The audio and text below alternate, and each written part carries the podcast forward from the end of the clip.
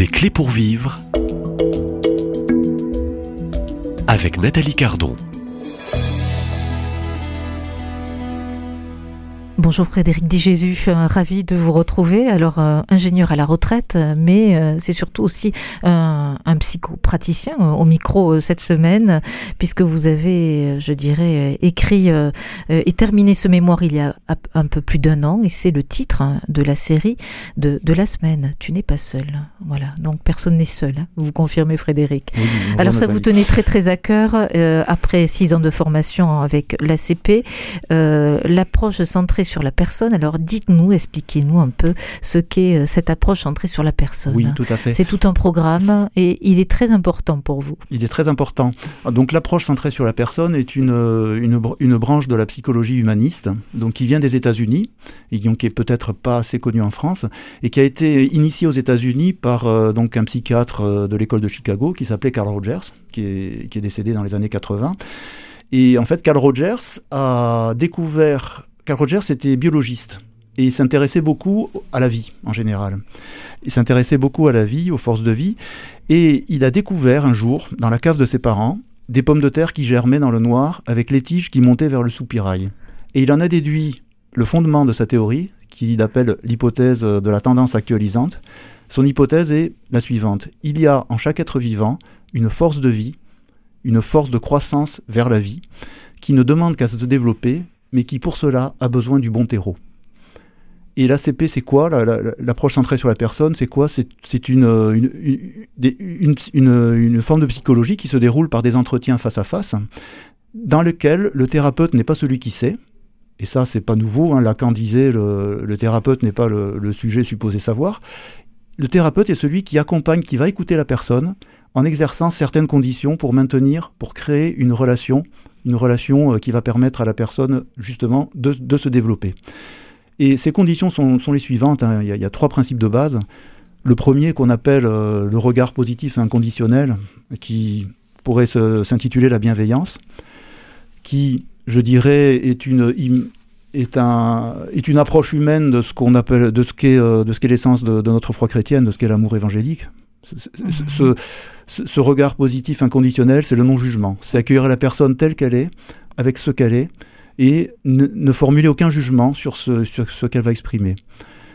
Le deuxième critère, euh, c'est ce qu'on appelle la compréhension empathique, c'est-à-dire entrer dans une relation suffisamment, euh, stable, suffisamment établie, euh, de façon à ce qu'on on puisse entrer dans le monde de la personne, c'est-à-dire si vous imaginez que le monde intérieur de la personne est une maison, il faut se dire que la personne qui en entretient va vous autoriser à visiter cette maison, parce que vous avez créé un cadre euh, sécurisant pour elle, et avec elle, vous allez visiter toutes les pièces. Et éventuellement descendre à la cave ou monter au grenier. Et éventuellement, avec elle, regarder les toiles d'araignée ou les, rats crevés ou d'autres choses qui sont pas belles dans la cave. Et c'est ce regard qui va, permettre à la personne de finalement ben, d'oser regarder. Ensuite, euh, d'oser regarder avec bienveillance d'intégrer ce qui s'est passé, de dire c'est bien moi qui ai vécu cela, c'est pas c'est pas une c'est pas mon imagination, c'est pas un fantasme, et ensuite à partir de ça, bah, de se reconstruire en trouvant le cheminement qui est le mieux pour elle, parce que nous partons du principe que personne ne connaît ce qui est mieux pour une personne. Nathalie, je ne sais pas ce qui est mieux pour vous, pour votre développement, vous seul le savez, parce que nous sommes tous uniques. Or, si nous sommes tous uniques, seule la personne peut trouver la réponse. Et nous ne sommes là que pour l'aider à trouver cette réponse. Donc on entend bien que dans le cadre de, je dirais, euh, l'attitude aussi d'un psychopraticien que euh, il ne donne aucune réponse à, son client. Euh, il, il, va être cette présence, avoir cette posture, euh, posture d'écoute. Euh, et dans cette écoute, il y a aussi l'importance aussi, à travers l'empathie aussi, la bienveillance d'un regard. Euh, besoin de sécurité, voilà. important aussi de préciser, je parle de clients parce que j'avais noté hier lors de notre premier entretien que ce n'était pas du tout des patients que vous recevez. nous ne sommes pas médecins. alors dites-nous pour éclairer, hein, donner un éclairage. C'est celle qui, qui vous découvre en tant que psychopraticien. Qu'est-ce qui distingue le psychopraticien d'un psychologue ou d'un psychothérapeute En France, c'est simple. Hein. Un psychologue est quelqu'un qui a fait un master à la fac, mais c'est très important de le dire. Donc je n'ai pas fait de master à la fac, je ne suis pas psychologue. Et un psychothérapeute est médecin. Donc ça peut être un psychiatre qui a fait une spécialisation de psychothérapeute. Et moi, comme je ne, rentre pas dans ces catégories, j'exerce donc cette activité qui, qui, qui, qui s'appelle psychopraticien.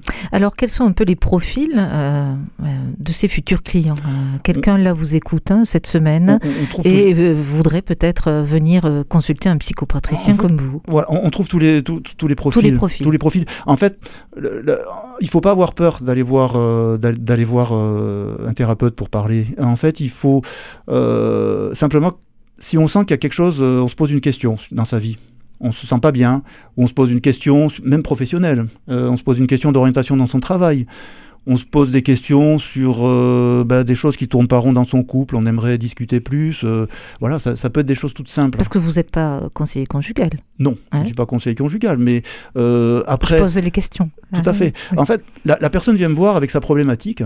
Me dit voilà, il y, y, y, a ce sujet qui me travaille, euh, est-ce qu'on peut regarder ensemble? Déjà, lors d'un premier entretien, on définit l'attente de la personne, et là, je suis à même de lui dire oui, je peux vous accompagner, ou non, je ne peux pas, parce que c'est trop spécialisé, parce que euh, ça correspond pas, enfin, je, je me sens pas à l'aise dans ce, dans ce champ-là.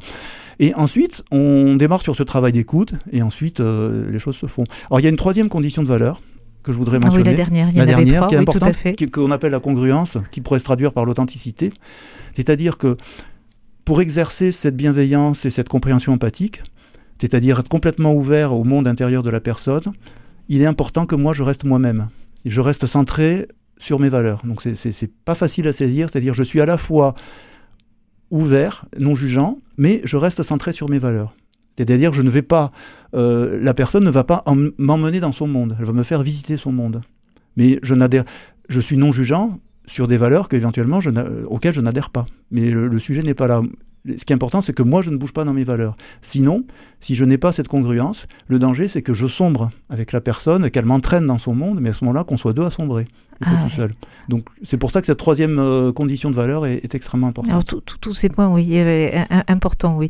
Euh, le thérapeute, en l'occurrence le psychopatricien que vous êtes, est responsable du début à la fin, parce qu'on peut parler d'accompagnement de cette relation. Oui, tout à fait. Donc, il ne faut pas qu'il perde, qui donc vous nommez aussi euh, cette prudence dans le cadre. Oui. Euh, cette qualité d'écoute, de ce non-jugement, de cette, de cette empathie. Oui. Euh, quelle est, je dirais en quelques mois, l'expérience que vous avez Qu'est-ce que vous avez appris? Puisque vous avez euh, démarré, oui. je dirais, je, ce type d'accompagnement. Quel est un peu le bilan Alors le bilan, est, le, le, bilan, je dirais, est mm, vraiment impressionnant.